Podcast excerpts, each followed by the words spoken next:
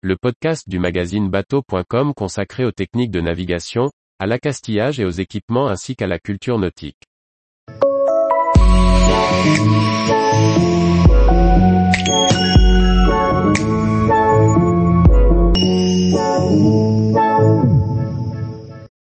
Six erreurs à ne pas commettre lorsque l'on débute la rénovation de son bateau. Par Olivier Chauvin. Au début d'une rénovation de bateau, on n'est pas toujours un technicien averti. C'est en faisant que l'on apprend, éventuellement de ses erreurs. Nous listons ici les plus communes, dans le but de vous faire gagner du temps et de l'énergie. Quand il s'agit de redonner vie à un vieux bateau, l'énergie ne manque pas, du moins au début. Cela peut pousser à des excès d'enthousiasme qui seront préjudiciables par la suite. La plupart des bricoleurs ont des références issues du bâtiment, et toutes ne sont pas transposables au nautisme sous peine de graves désillusions. Voici quelques erreurs à éviter. Il est normal et souhaitable de retirer la vieille peinture écaillée pour faire place nette, mais on emploiera pour cela un outil adapté. Le mieux est une ponceuse orbitale de qualité dotée d'un abrasif grains. N'employez surtout pas une meuleuse. Cet outil est redoutablement efficace, mais crée un état de surface pommelée qui demandera un travail de titan ensuite. Dans un souci loisible de supprimer tout ce qui est inutile, on peut être tenté de tronçonner tout ce qui dépasse, plutôt que de perdre du temps à le démonter. Sachez que les particules de métal incandescent projetées par la meuleuse vont durablement marquer peinture et gel-cote. Seul l'acide phosphorique vient à bout de ces taches de rouille.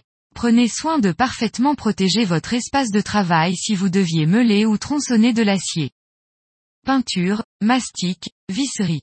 Les matériaux destinés aux bâtiments sont moins coûteux que leurs homologues nautiques et nettement plus faciles à se procurer.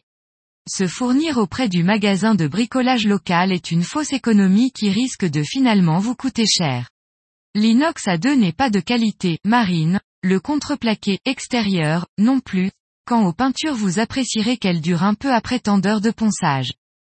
L'outil ne fait pas tout, mais il aide bien. Ne manquez pas de vous équiper sérieusement, quitte à revendre ce matériel à la fin de votre chantier.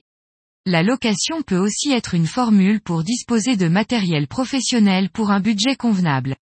Prenez le temps d'apprendre à utiliser ces outils, mais aussi à affûter ceux qui doivent l'être. Efficacité et agrément sont à ce prix. Les heures passées aux urgences ne font pas avancer le chantier. Ne négligez pas le matériel de sécurité et les équipements de protection individuelle. Un échafaudage roulant est autrement plus sûr qu'une échelle posée contre un bordé. De même, les masques, combinaisons, gants et lunettes de protection ne sont pas des accessoires. Les poussières et autres émanations des produits nautiques sont rarement anodins. Porté par l'enthousiasme des débuts, on est facilement tenté d'attaquer le chantier bille en tête.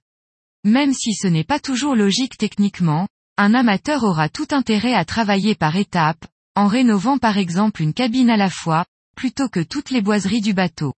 On préservera ainsi des espaces agréables et on évitera de dilapider la motivation qui est une denrée précieuse. Lorsque l'on acquiert un vieux bateau, il est naturel d'avoir des idées pour le moderniser ou l'adapter à ses besoins.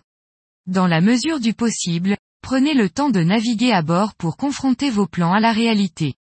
Ne modifiez rien d'important sans avoir mûrement réfléchi. Qui sait, L'architecte a peut-être bien fait les choses Tous les jours, retrouvez l'actualité nautique sur le site bateau.com. Et n'oubliez pas de laisser 5 étoiles sur votre logiciel de podcast.